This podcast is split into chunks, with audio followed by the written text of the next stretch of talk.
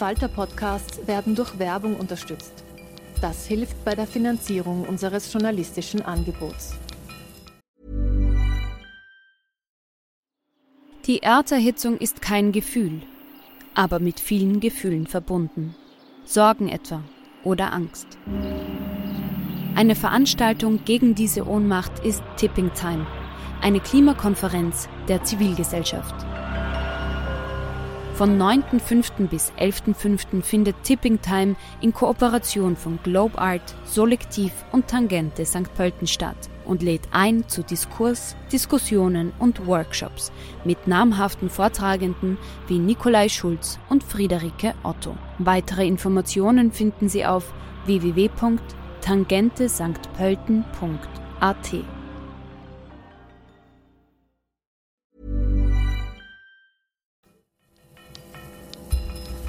Falter Radio, der Podcast mit Raimund Löw.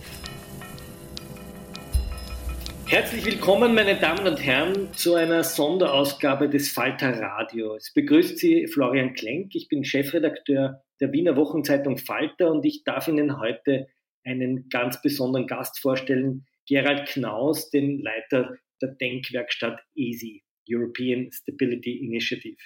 Knaus ist derzeit ein vielgefragter Experte, nicht nur weil er Gründer dieser Denkfabrik ist, sondern auch weil er Regierungen und Institutionen in ganz Europa berät, wenn es um die Fragen von Flucht und Migration, aber auch vor allem von Menschenrechten geht. Er studierte Philosophie, Politik und Wirtschaft in Oxford, in Brüssel und in Bologna.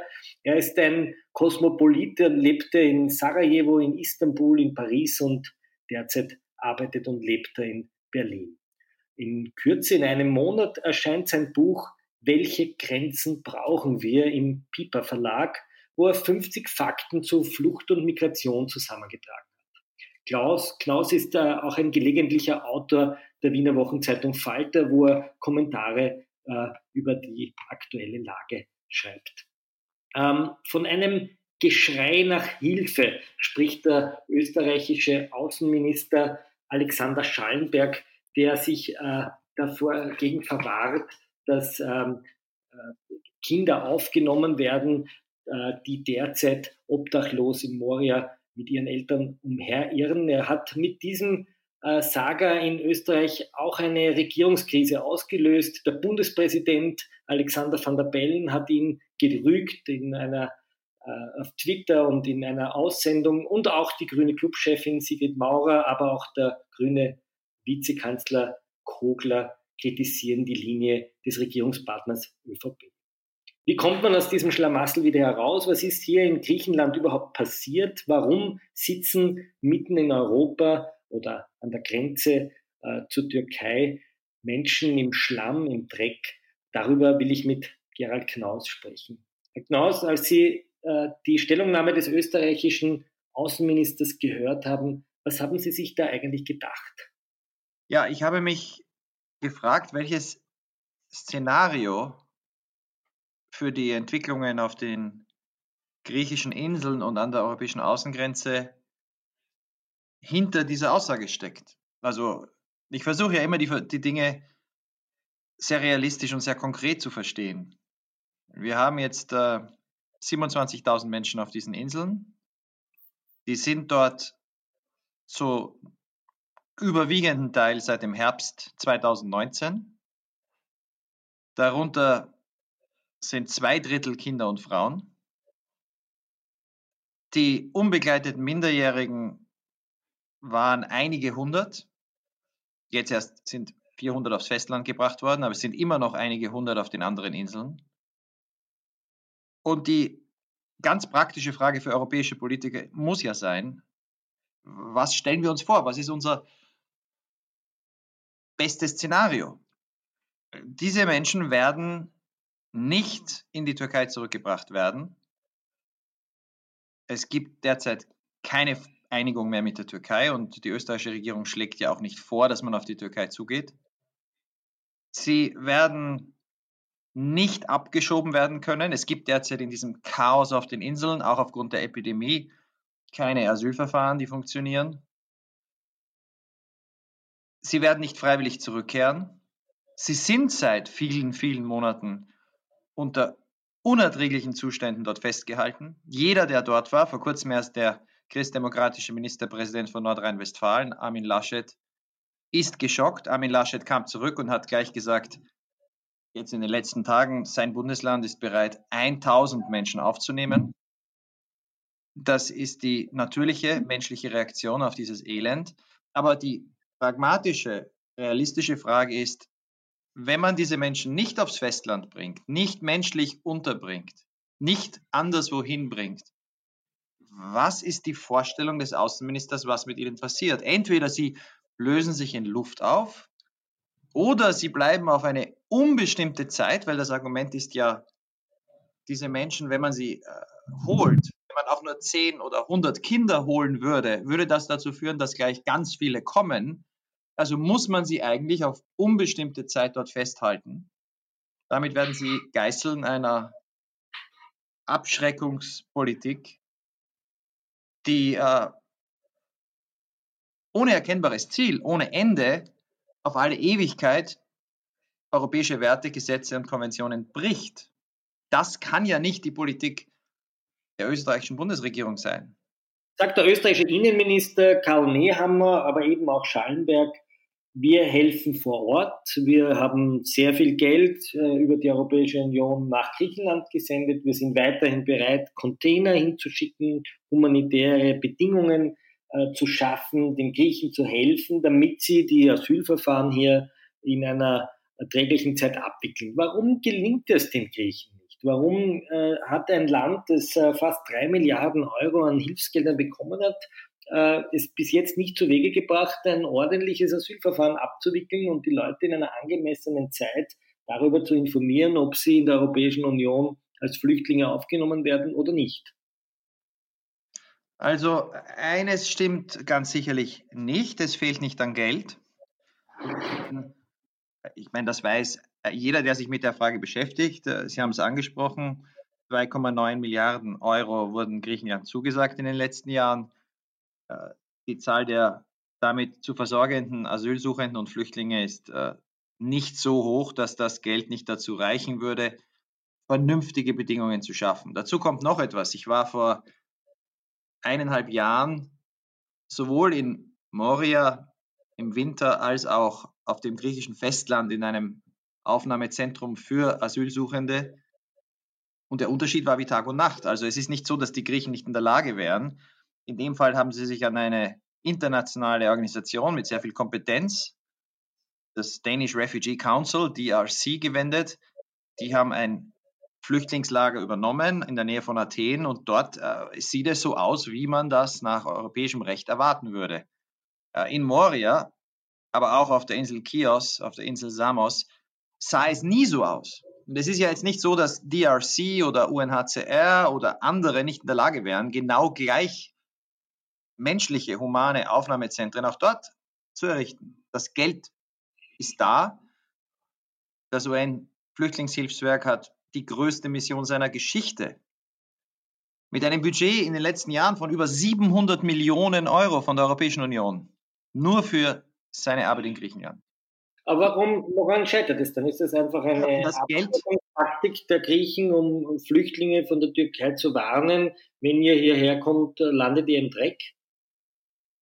Also wenn ich, und jetzt gehe ich zurück auf die Aussage des österreichischen Außenministers, wenn die Erwartung ist, dass Menschen, die auf die Insel kommen, wenn die dann dort ein schnelles Asylverfahren haben, wenn die human aufgenommen werden, wenn die untergebracht werden, so wie das in der EU vorgesehen, ge gesetzlich geregelt ist, ähm, wenn das dazu führt, dass dann andere kommen, dann ist die logische Folge, dass ich Bedingungen schaffen muss, die Leute abschrecken. Das heißt, ich muss all das, was wir uns als Gesetze, als Normen aufrechterlegt haben, aussetzen. Die Menschenrechtskonvention, äh, die Europäische Grundrechtecharta, äh, alle sprechen von der äh, unantastbaren Menschenwürde. Die gilt dann nicht mehr.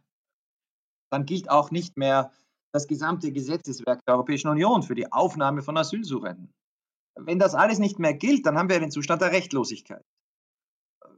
Sind wir bereit, diesen Preis zu bezahlen, unschuldige Menschen als Mittel zum Zweck zur Abschreckung ihrer Rechte zu berauben, die wir eigentlich selbst beschlossen haben, dass sie bei uns gelten, weil uns nichts anderes einfällt, weil wir uns nicht die Mühe machen, auf eine tatsächlich anspruchsvolle, mühsame Art die Diplomatie, also eigentlich Außenpolitik, verbindet mit humanitärer Hilfe, anders zu versuchen, irreguläre Migration so zu reduzieren, dass wir unsere Gesetze nicht brechen. Das ist mühsam, aber es ist möglich. Und aber noch einmal die Frage gestellt, die die österreichische Regierung würde. Warum schafft es die griechische Regierung nicht, in Lesbos Containerlager zu errichten mit äh, schnellen äh, Straßen, in denen sozusagen das Asylverfahren zumindest einmal auf den ersten Blick äh, fair begonnen wird, abgehandelt wird und in einer angemessenen Zeit abgewickelt wird. Geld ist da, haben Sie gesagt, die internationalen Organisationen sind da, die NGOs sind da, Griechenland hat durchaus europäische Strukturen. Wir sprechen nicht von einem Failed State irgendwo äh, in, in, in Afrika. Warum ist das nicht auch eine Variante? Warum gibt es sozusagen nur die Möglichkeit, die gesamte EU-Migrationspolitik äh, komplett neu aufzureißen oder elend? Warum nicht das, was eigentlich Griechenland tun sollte, nämlich schnell Asylverfahren abzuwickeln? Wir sprechen da von ein paar Zehntausend Leuten und nicht von Millionen. Ja, genau. Und ich bin sicherlich, äh, ich bin sicher, die österreichische Außenpolitik hat die gleiche Chance wie wir als kleiner NGO zu erfahren, wie die Situation in den letzten Jahren auf diesen Inseln war. Man muss da ja nur einmal hinfahren. Und dann hört man und sieht man die Proteste der Inselbewohner, wenn ein neuer Container geliefert wurde. Ich war in Kios. Man sieht, äh, man sah, wenn man nicht dort war, auch in den Medien Anfang dieses Jahres im Februar, die Gewalt von radikalen rechten Gruppen in Lesbos gegen Hilfsorganisationen und Asylsuchende. Äh, man erlebt äh, eine Inseln, die äh, das Gefühl haben, zu Recht, dass die gesamte europäische Migrations- und Asylpolitik auf ihrem Rücken ausgetragen werden soll. Ich erinnere mich an eine Aussage des österreichischen Bundeskanzlers 2016, glaube ich, war es in einem Interview mit dem Spiegel, wo er gesagt hat, oder mit der Bildzeitung, also jedenfalls in Deutschland, wo er gesagt hat, Österreich muss sich an Australien orientieren. Jetzt ist es so, Australien hat Inseln und er hat gesagt, wir brauchen Inseln. Australien hat Inseln gefunden, ähm, den kleinen Inselstaat Nauru, und hat Leute, die per Boot ankamen, dorthin gebracht. Das waren allerdings auf Nauru äh, und auf der zweiten Insel äh, Manus in Papua-Neuguinea nie mehr als 3000 Menschen. Die wurden dann dort wirklich schlecht behandelt. Und ich erinnere mich, dass der österreichische Bundeskanzler vorgeschlagen hat, dass die EU das machen sollte. Er hat aber nie gesagt, an welche Inseln er denkt. Und die Menschen in Lesbos und Chios haben in den letzten Jahren zu Recht zu ahnen begonnen, dass sie vielleicht diese Insel sind. Also Menschen kommen an und dann werden die einfach dort festgehalten. Aber warum findet kein Asylverfahren statt mit diesen Menschen? Warum tritt dort kein Asylbeamter an sie heran und sagt, wir beginnen jetzt das, was in der im europäischen Recht vorgeschrieben ist, nämlich ein Asylverfahren, um zu klären, ob du Flüchtling bist oder ein äh, auf äh, illegale Weise eingereister Migrant. Äh, das ist die große Frage, die in den letzten vier Jahren tatsächlich nicht beantwortet wurde, denn davon hing die Umsetzung der EU-Türkei-Erklärung ab. Wir haben im Durchschnitt in den letzten vier Jahren im Durchschnitt ähm, also von 2016 äh, März bis Ende 2019 im Durchschnitt etwa knapp unter 3000 Menschen gehabt, die im Monat angekommen sind. Für, für diese Zahl, wenn ich ein, eine normale Asylbehörde hernehme, braucht man also mit, mit 100 bis 150 Asylbeamten äh, und Übersetzern bei drei, weniger als 3000 Menschen im Monat wäre es absolut möglich, das deutsche BAMF hat das gezeigt, die hatten äh, über 700.000 Asylbewerbungen im Jahr 2016. Dann baut man die Kapazität auf und mit 150 Beamten hätte man diese Entscheidungen natürlich innerhalb von einigen Wochen treffen können. Vor allem, wo es ja nur um die Entscheidung ging, wer braucht Schutz in der EU und wen könnte man, weil er, er oder sie entweder als Syrer in der Türkei sicher ist oder als Nicht-Syrer, aber kein Flüchtling, auch abgeschoben werden kann. Flüchtlinge kann man nicht abschieben, außer die, die in der Türkei automatisch Schutz bekommen. Diese Entscheidung hätte man treffen müssen. So, und jetzt ist das Problem, die Europäische Union hat ganz viele Beamte hingeschickt, äh, die eigentlich auch helfen sollten. Es gab sogar genug Beamte in den letzten vier Jahren auf den Inseln. Aber es gab keinen Willen, das auch umzusetzen. Das war zum einen ideologisch. Die Vorgängerregierung in Griechenland von Alexis Tsipras hat Druck gespürt. Äh, es war unpopulär, Leute in die Türkei zurückzuschicken. Es gab auch viele NGOs, die gesagt haben, um Gottes Willen niemanden in die Türkei zurückschicken, auch, auch Syrer nicht, die schon Jahre in der Türkei gelebt haben, obwohl in der Türkei 680.000 syrische Kinder in die Schule gehen. Es gab diese Kampagne und die Syriza Regierung und ihre Abgeordneten, ich habe viel mit ihnen gesprochen in der Zeit, es war ganz klar, dass sie sich gedacht haben, solange wenige kommen, schrecken wir lieber ab durch die Zustände in den Lagern auf den Inseln und schieben lieber niemanden ab. Und der Weg, das zu machen, ist, wir bemühen uns einfach nicht darum, dass Asylverfahren schneller funktionieren. Also man hat sich nie darum bemüht. Die linke Syriza, um das für die Nicht-Griechenland-Kenner zu erklären, also die, die linke kommunistische Regierung Syriza hat bewusst äh, ihrer Meinung nach die, die Versorgung der Flüchtlinge schlecht ausgestattet und zugleich die Leute nicht zurückgeschickt, um ein Signal zu setzen, dass nicht mehr kommen, aber gleichzeitig auch nicht Leute abgeschoben werden. Habe ich Sie da richtig verstanden? Ja, das Ergebnis war, dass im Durchschnitt Menschen auf den Inseln im Jahr 2017, im Jahr 2018, also die durchschnittliche Aufenthaltsdauer war vier, viereinhalb Monate. Und dann wurden alle aufs Festland gebracht. Die Regierung hat am EU-Türkei-Abkommen festgehalten, weil sie gemerkt hat, sie hatte Angst, dass ohne dieses Abkommen vielleicht in der Zukunft irgendwann wieder mehr Menschen kommen, wollte es aber nicht umsetzen. Also hat man ganz, äh, anders ist es nicht zu erklären, dass es gelungen ist, auf dem Festland Flüchtlingszentren zu schaffen, die durchaus human sind und auf den Inseln nie. Und anders ist auch nicht zu erklären, dass obwohl es an Ressourcen, sogar an Personal nicht gefehlt hat, äh, es einfach nie geklappt hat, qualitätsvolle, faire und schnelle Verfahren ordentlich zu organisieren. Und jetzt sagen dann manche, ja, Griechenland kann man ja nicht erwarten von Griechenland. Aber da stellt sich schon auch die Frage, es sind ja nicht nur die Griechen dort, es ist auch die Europäische Asylunterstützungsmission EASO, es ist UNHCR, es gibt andere Länder, die ein großes Interesse haben, es gibt viele Länder mit erfahrenen Asylbehörden äh, und es gibt eine beschränkte Zahl von Menschen, um die es hier geht. Und äh, wenn wir das nicht schaffen, zweieinhalbtausend Asylbewerbungen innerhalb von einigen Wochen zu entscheiden, wenn dann jeden Monat, und das ist passiert, jeden Monat seit 2016 ist die Zahl der Menschen auf den Inseln einen Teil gewachsen. Und die Situation, die Lager wurden gleichzeitig nicht verbessert. Äh, die Zustände in Moria sind so schlimm wie 2016, nur sind um vieles mehr Menschen heute dort. Ähm, und dann kam etwas, was entscheidend ist. Alle reden in der Europäischen Union über die Lehren äh, aus der Vergangenheit, wie wichtig es ist, äh, schnelle Asylverfahren zu machen, wichtig es ist. Alle Innenminister reden davon, wie wichtig es ist, Leute abzuschieben, die keinen Schutz in der EU brauchen. Aber hier hatten wir eine Situation, wo ein Land, die Türkei, gesagt hat, sie nimmt jeden zurück, von dem wir entscheiden, dass diese Person keinen Schutz braucht. Und kein Mensch hat sich die Mühe gemacht zu überprüfen, warum das überhaupt nicht funktioniert. Das heißt, wir haben hier gemerkt, eine vollkommen fehlende Ernsthaftigkeit auf allen Seiten.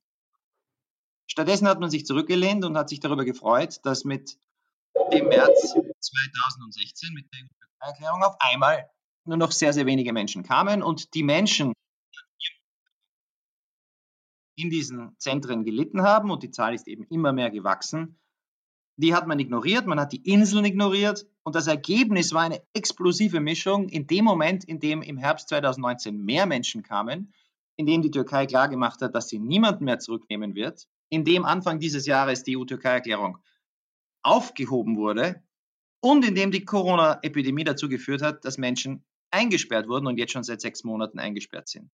Das war explosiv, aber die Wurzeln dieses Versagens liegen in einer Zeit, in der es sehr leicht gewesen wäre, das Recht auf Asyl menschliche Aufnahme, schnelle Verfahren und dann natürlich auch den, die Überstellung von all denen, die man nicht zurückschicken kann, innerhalb kürzester Zeit auf das Festland bewerkstelligen hätte können. Und dazu kommt noch ein Punkt. 2017 gab es ja auch Hilfe der Europäischen Union, aus Griechenland Flüchtlinge aufzunehmen. Man hat ja vom Festland zwischen Sommer 2016 und September 2017 20.000 Menschen aufgenommen vom Festland und verteilt in der Europäischen Union. Das hat Griechenland sehr entlastet. Die Zahl der Flüchtlinge auf dem griechischen Festland ist vier Jahre lang nicht gewachsen.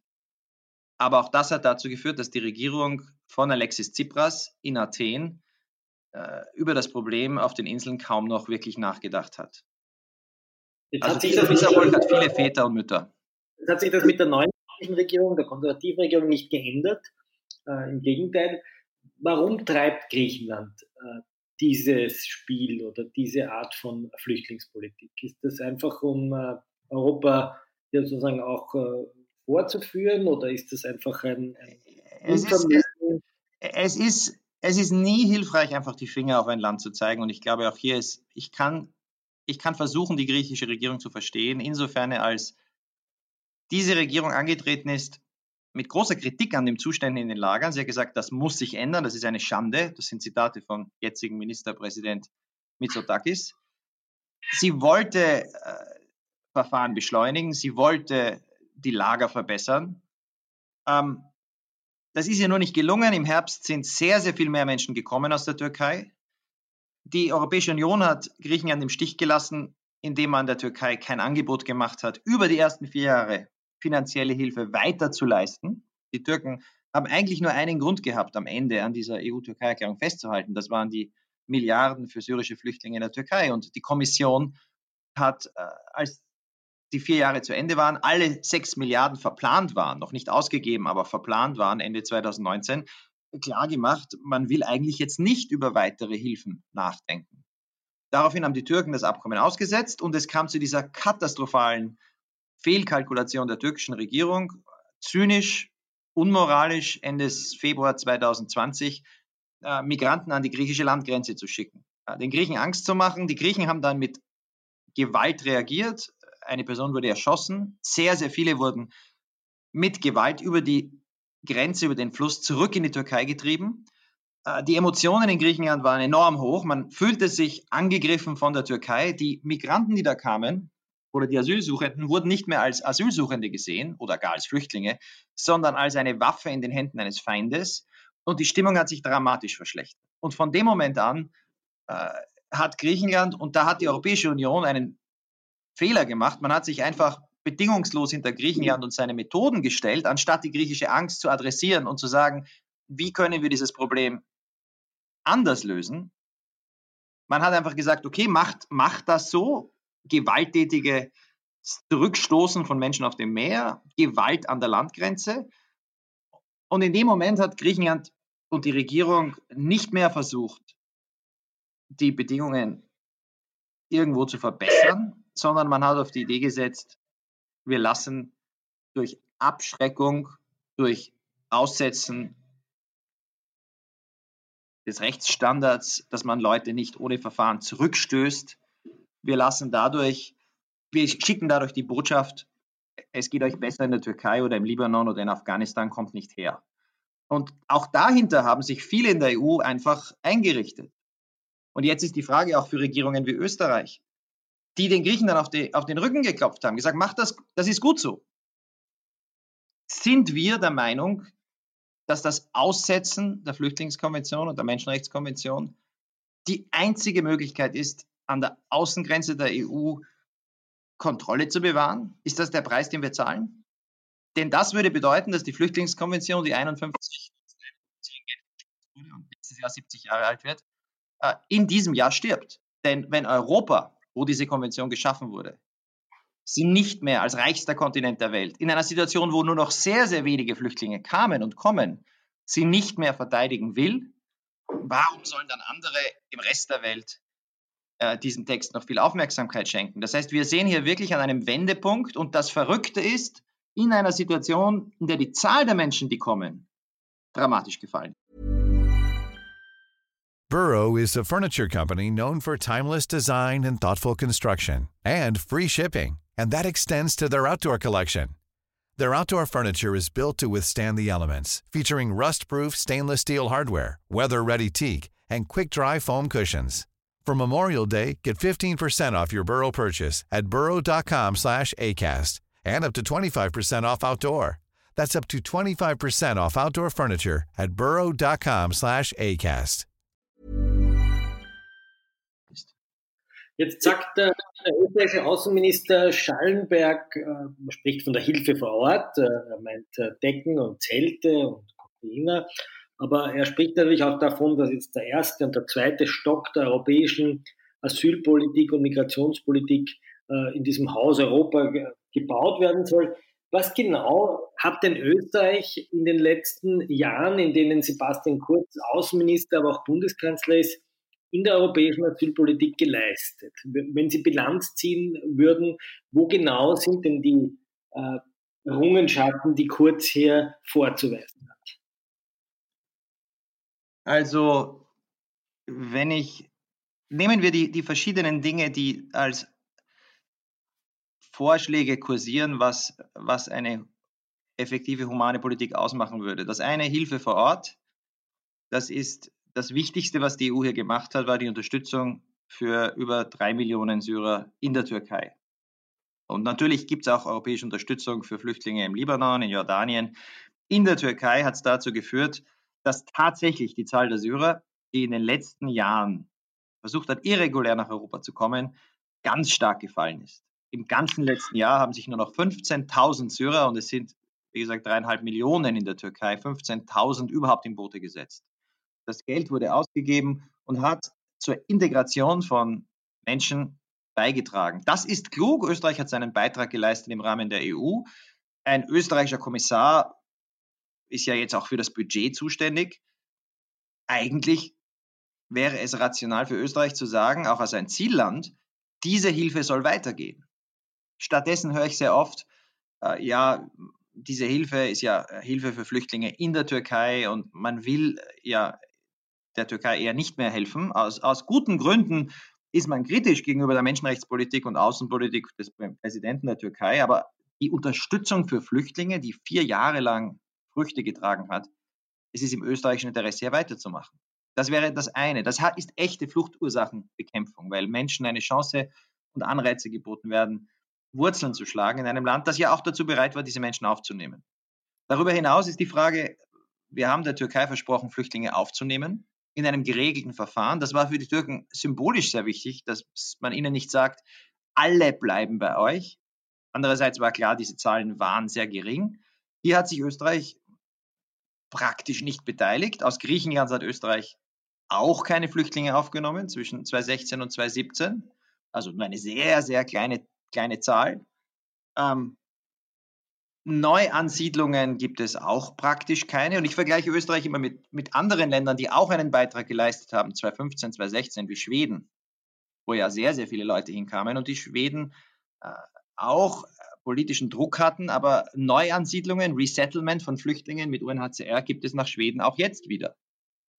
Und wenn ich mir dann zuletzt noch die Beiträge ansehe, die die Länder, die reiche kleine europäische Länder leisten zur Finanzierung des UNO Flüchtlingshilfswerk UNHCR oder der Welternährungsorganisation. Auch da ist Österreich bei den reichen Ländern, die am wenigsten zahlen. Also ich bin mir nicht ganz sicher, was die Vision der Fluchtursachenbekämpfung, die Vision der Hilfe vor Ort, was das konkret bedeutet. Decken sind es nicht, die in Griechenland fehlen. Was eigentlich fehlt, und ich glaube, das wäre im Interesse auch einer christdemokratischen Partei in Österreich, ein Konzept, das zeigt, man muss nicht den Panikmachern auf der extremen Rechten auf den Leim gehen. Man kann Grenzen kontrollieren, ohne Grundwerte aufzugeben. Dazu braucht man Kooperation mit Nachbarn, man braucht schnelle Verfahren, das muss man aufbauen. Äh, und man braucht ein System in Europa, wo man Anreize schafft, dass ein Land wie Griechenland Flüchtlinge und Asylwerber gut behandelt. Denn derzeit ist es so, das ist ja eine absurde Situation, wenn in Griechenland jemand als Flüchtling anerkannt wird, sind die Umstände für diese Person trotzdem so schwierig und schlecht, dass bei deutschen Verwaltungsgerichten jemand, der dann nach Deutschland weiterreist und in Deutschland noch einmal um Asyl anruft, äh, eine, einen Antrag stellt, dass die deutschen Verwaltungsgerichte sagen, es ist mit der Menschenwürde nicht kompatibel, auch anerkannte Flüchtlinge nach Griechenland zu schicken. Das muss man umdrehen. Also ein, ein vernünftiges, realistisches Konzept wäre, wir nehmen den Griechen Flüchtlinge ab, die dann nicht durch die Balkanroute die armen Länder des Westbalkans destabilisieren und Schmuggler bezahlen. Im Gegenzug verpflichtet sich aber auch Griechenland, seinen Anteil zu leisten und Menschen, die anerkannt werden und die in Griechenland bleiben sollen, dort vor Ort auch wirklich zu unterstützen. Und Geld der EU dafür gibt es auch. Das wäre eine Politik im Interesse der Flüchtlinge Griechenlands und der Zielländer im Norden Europas. Vielleicht auch zum Ende ein, ein, ein, wichtiger Player in der europäischen Flüchtlingsdebatte ist Viktor Orban, der 2015 die Grenzen geschlossen hat, äh, zu Österreich geöffnet hat, ähm, aus dessen Land äh, sehr viele der Flüchtlinge zu Fuß sich auf den Weg gemacht haben. Ähm, Sie sind derzeit äh, Gegenstand einer ziemlich giftigen Medienkampagne, die Viktor Orban gestartet hat. Er bezeichnet sie als Dirigent von George Soros und ähm, äh, lässt eine ganze Kaskade von Artikeln gegen sie äh, auffahren. Wie geht es Ihnen mit dieser Kampagne? Haben Sie Angst? Haben Sie Sorge? Trauen Sie sich noch nach Ungarn? Wirkt so eine Kampagne? Also ich, ich, hatte schon eine ganze Reihe von Kampagnen, die autoritäre Regime gegen, gegen mich und meine Kollegen geführt haben. Ich wurde auch schon als äh, äh, pro-armenischer Lobbyist bezeichnet in Berichten, die Aserbaidschan in Auftrag gegeben hatte, weil wir auf Korruption im Europarat hingewiesen haben, die von Aserbaidschan, vom Regime ausging. Äh, Drohungen dieser Art sind in diesen äh, autoritären Staaten ja jetzt nichts Ungewöhnliches. Äh, es ist ungewöhnlich, das in einem EU-Mitgliedsland zu erleben. Äh, vor allem die Art und Weise, dass wir, also ich, es war eine ziemliche Überraschung vor einigen Tagen auf der Titelseite einer Zeitung in Budapest und gleichzeitig in Dutzenden Lokalzeitungen im ganzen Land die gleichen Geschichten zu lesen, äh, die sofort dazu geführt haben, dass es Fernsehdebatten gab, in denen diskutiert wurde, ob ich zur Persona non grata in Ungarn erklärt werden sollte oder ob ich ein nationales Sicherheitsrisiko darstelle. Ähm, als äh, Vertreter einer kleinen unabhängigen Denkfabrik mit 13 Mitarbeitern und einem Jahresbudget im Durchschnitt in den letzten Jahren von knapp 640.000 Euro. Also eine kein wirklich mächtiger Feind für, für einen Staat wie Ungarn. Aber seit, seit einer Woche ist jeden Tag neue Berichte, äh, neue äh, Diskussionen im Internet, im Fernsehen, äh, Experten setzen sich zusammen und analysieren mein Leben, warum ich Ungarn so hasse. Es ist sehr, sehr merkwürdig. Und ich glaube, der Auslöser ist auch interessant. Das hat nämlich sehr wenig mit der Flüchtlingspolitik zu tun. Sie haben es angesprochen, ich habe ein Buch geschrieben, da kommt Viktor aber nicht sehr gut weg. Aber das ist ja noch nicht erschienen, das kommt erst in vier Wochen heraus. Also wenn er das lesen würde oder seine Anhänger, dann hätte ich das ja verstanden. Aber in dem Fall ging es nicht um Flüchtlingspolitik. Es ging darum, dass meine Kollegen und ich vorgeschlagen haben, einen robusten Rechtsstaatmechanismus einzuführen und dass wir es für absurd halten, in einem Land wie Ungarn, wo die demokratischen Grundwerte immer mehr abgebaut werden, bedingungslos von der Europäischen Union, dieses System zu subventionieren. Also ich bin für europäische Solidarität, aber es kann ja nicht sein, dass die Länder, die am meisten Hilfe bekommen, demokratiepolitisch die größten Rückschritte machen. Und dieser Bericht, den wir geschrieben haben vor einigen Monaten, hat ziemliches Aufsehen erregt, international in den Medien. Äh, und da haben wir schon Reaktionen der Regierung gespürt und äh, ich glaube, es ist kein Wunder, damals muss irgendwer beschlossen haben, jetzt mal zu recherchieren und einen Angriff auf mich loszutreten. Und die Art, wie das passiert, ist sehr interessant. Wir haben äh, Unterstützung, also diese 640.000 Euro im Jahr, äh, 90 Prozent davon kommen von äh, zwei, äh, den wichtigsten zwei Gebern, die wir haben. Das ist die, die schwedische Entwicklungshilfe, also der schwedische Staat, ja, aber ohne Vorgaben, also die unterstützen einfach Zivilgesellschaft und eine deutsche Stiftung, Mercator. Zehn Prozent, etwas über zehn Prozent kommen von der Open Society Foundation, also George Soros Stiftung. Das ist jetzt nicht, dass er da entscheidet, wer Geld bekommt. Aber wir werden angegriffen nicht für die 80, 85 Prozent, die wir von den Schweden bekommen, sondern als Instrument Marionette von Soros. Das passt in dieses voller antisemitischer Klischees aufgeladene Kampagne gegen auch ungarische Kritiker von Orban. Und die Reaktion darauf war natürlich sofort ganz viele aggressive äh, ja, ob das, ob das wirklich aufgebrachte Bürger oder organisierte Attackenmaschinen waren in, in den sozialen Medien, voller antisemitischer Angriffe. Das heißt, die spielt nicht nur Berichte in den Medien, sondern auch ganz konkret E-Mails oder. Ja, Drohungen und, und, und Anti-Judenschwein, solche Dinge werden dann. Also, das ist sehr merkwürdig. Ich meine, das entsteht natürlich nur, weil hier eine Verbindung gezogen wird zwischen unserer Arbeit und, und George Soros. Und Soros wird ja auch von Viktor Orban in seinen Reden präsentiert als jemand, der, ich zitiere, Christen hasst, äh, der äh, als Kosmopolit Nationen zerstören will. Das sind alles Reden von Orban. Äh, also größere Klischees, antisemitische Klischees kann man sich nicht vorstellen. Ähm, und so gesehen ist diese Kampagne natürlich auch ein Signal an, an, an ähm, ich sage mal unter Anführungszeichen, aufgebrachte Bürger. Und dann diskutieren die Experten eben im Fernsehen, ob man so eine gefährliche Person wie mich noch nach Ungarn reinlassen darf. Also mich beunruhigt das jetzt wenig, aber wäre ich ein Ungar, das ist ja meine Frage. Was heißt das für den Stat Status Demokratie? Stell, ich mir dann vor, ich kenne ja auch Ungarn, die im Menschenrechtsbereich arbeiten, denen das ja ähnlich passiert. Als ungarischer Bürger auf einmal zu entdecken, nur weil man in der Zivilgesellschaft Meinungen hat, die der Regierung nicht gefallen, auf einmal die gesamte Medienmaschine, alle Zeitungen, Internetportale, Fernsehstationen beginnen eine Kampagne gegen eine Person als Feind der Nation.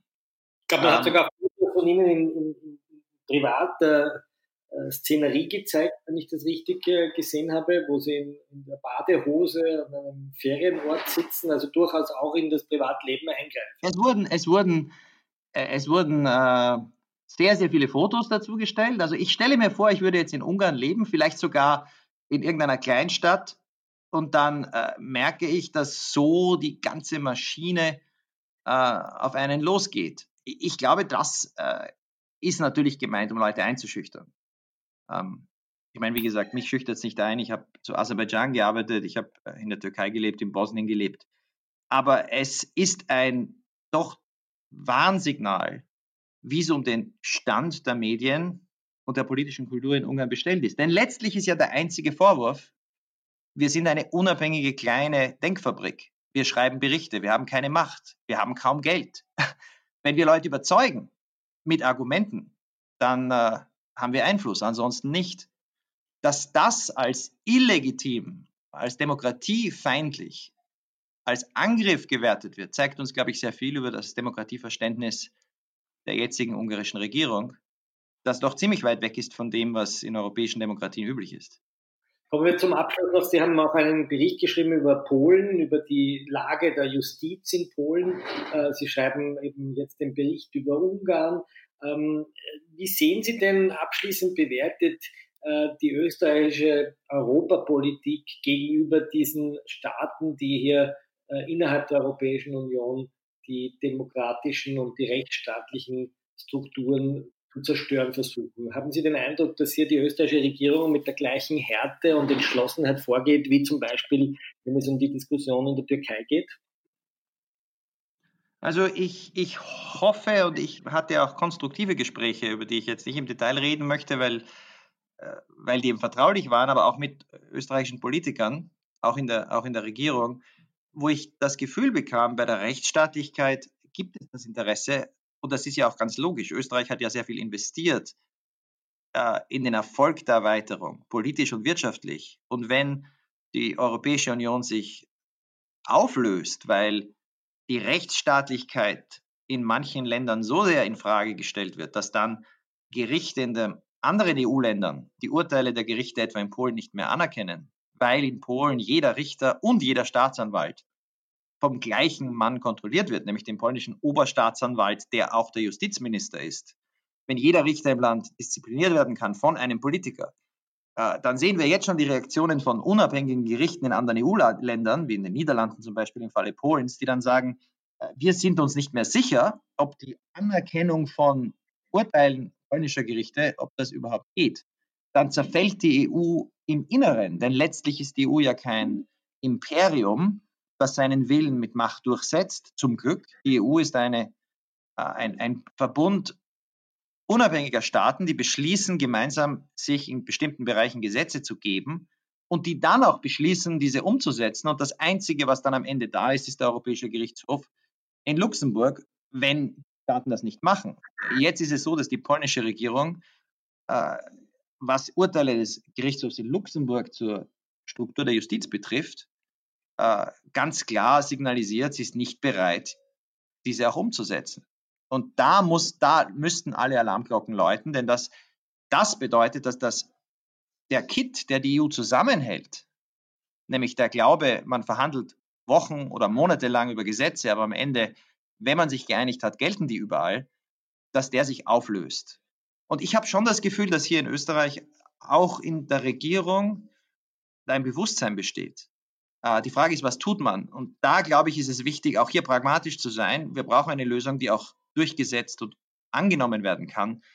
Und das Wichtigste wäre die Rechtsstaatlichkeit und vor allem die Urteile des Europäischen Gerichtshofs bei Fragen, die die Justiz betreffen, äh, absolut durchzusetzen, indem man etwa sagt, wenn der Europäische Gerichtshof äh, zu dem Schluss kommt, dass in einem Land die Rechtsstaatlichkeit gefährdet ist, nach Artikel 19 des EU-Vertrags, dass die Gerichte nicht mehr unabhängig, sind, dass man das zurückdrehen muss, um das sicherzustellen. Und dann ein Land das nicht macht, dass man dann sicherstellt, dass quasi automatisch Zahlungen von EU-Geldern eingefroren werden. Äh, das muss eine Abschreckung sein, die hoffentlich nie verwendet werden muss, weil es hoffentlich nie dazu kommt, dass der Gerichtshof in Luxemburg ignoriert wird. Und hier habe ich das Gefühl, das wäre ja auch im österreichischen nationalen Interesse, dass vielleicht die Regierung hier ähnlich denkt. Und äh, hier geht es jetzt darum, in den nächsten Wochen und Monaten in der EU genug Länder zusammenzubringen, die erkennen, wie ernst das ist, bevor uns die Gerichte in Europa die Entscheidung abnehmen, indem sie auf einmal beginnen, Urteile von Gerichten in anderen Staaten nicht mehr anzuerkennen. Herr Knaus, ich danke Ihnen für das ausführliche Gespräch. Wir haben einen weiten Bogen gezogen über die Demontage des Asylrechts in Griechenland, über die Medienfreiheit in Ungarn und letztlich den Abbau der Justiz in Polen und die Reaktion vor allem auch konservativer Regierungen darauf. Ähm, vielleicht als eine abschließende Frage, wie glauben Sie, wird sich, äh, wenn Sie sich jetzt fünf Jahre in die Zukunft träumen würden, ein europäisches Asylrecht aussehen? Es soll ja noch heuer sozusagen erste Entwürfe der Kommission zur Migrationspolitik geben. Wie kann sowas wie kann Europa in fünf Jahren aussehen? genau diese Frage beantworte ich mit meinem Buch, das in vier Wochen herauskommt. Welche Grenzen brauchen wir? Ähm, Empathie, Angst und die Zukunft von Migration, Asyl und Flucht. Und äh, ich hoffe, wir haben dann Gelegenheit, darüber zu sprechen. Äh, in den nächsten Wochen werde ich versuchen, hinter den Kulissen mit meinen Kollegen, mit Regierungen zu sprechen dass wir möglichst bald eine Lösung hinbekommen. Allerdings ist der erste Schritt, das, was wir heute besprochen haben, dass wir dafür sorgen, dass die Gesetze, die wir schon haben, an den Außengrenzen überhaupt gelten. Denn es hat gar keinen Sinn, sich neue Systeme auszudenken, wenn grundlegende Grundrechte und Verordnungen wie jetzt sichtbar nicht nur an der griechisch-türkischen Grenze, auf den griechischen Inseln, an der kroatisch-bosnischen Grenze und anderswo im zentralen Mittelmeer, wenn die gar nicht mehr gelten. Also der erste Schritt die nächsten Wochen muss sein, diese Krise im Einklang mit der Menschenwürde zu bewältigen. Und der nächste Schritt, äh, das ist sicherlich dann die große Debatte, hoffentlich in Europa im Oktober und November, noch mit der deutschen Ratspräsidentschaft. Was machen wir als nächstes? Und ich will so viel verraten. Ich bin überzeugt, dass es mit den Erfahrungen der Vergangenheit in Europa und in anderen Teilen der Welt möglich ist, ein humanes, menschenrechtskompatibles und mehrheitsfähiges Grenz-, Asyl- und Migrationsregime zu errichten, mit dem die, auf das die Europäer wieder stolz sein können. Meine Damen und Herren, das war eine Sonderausgabe des Falter Radio. Ich danke Gerald Knaus, dem Gründer der Denkfabrik European Stability Initiative, für dieses doch sehr ausführliche Gespräch. Äh, ich möchte noch mal darauf hinweisen, Gerald Knaus wird in einem Monat sein Buch Welche Grenze brauchen wir im Piper Verlag vorlegen. Sie können dieses Buch äh, jetzt schon über den Falterstopp bestellen. Ähm, Sie können auch, wenn Sie die Arbeit des Falter und damit natürlich auch die Arbeit unseres gelegentlichen Autors Gerald Knaus unterstützen wollen, ein Falter-Abo abschließen. Ich danke Ihnen, dass Sie zugehört haben, das Interesse gefunden haben an diesem doch sehr wichtigen menschenrechtlichen Thema. Und ich bedanke mich bei Gerald Knaus, der hier in einem Interview-Marathon mit allen europäischen Medien auch Zeit gefunden hat, äh, für den Falter ein Interview zu geben. Vielen Dank und bleiben Sie uns gewogen. Auf Wiedersehen.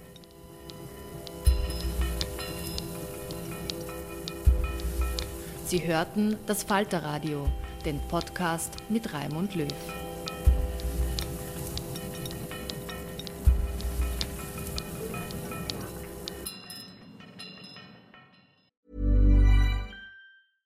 Imagine the softest sheets you've ever felt. Now imagine them getting even softer over time. That's what you'll feel with Bowl and Branch's organic cotton sheets. In a recent customer survey, 96% replied that Bowl and Branch sheets get softer with every wash. Start getting your best night's sleep in these sheets that get softer and softer for years to come. Try their sheets with a 30-night guarantee. Plus, get 15% off your first order at bowlandbranch.com. Code BUTTERY. Exclusions apply. See site for details.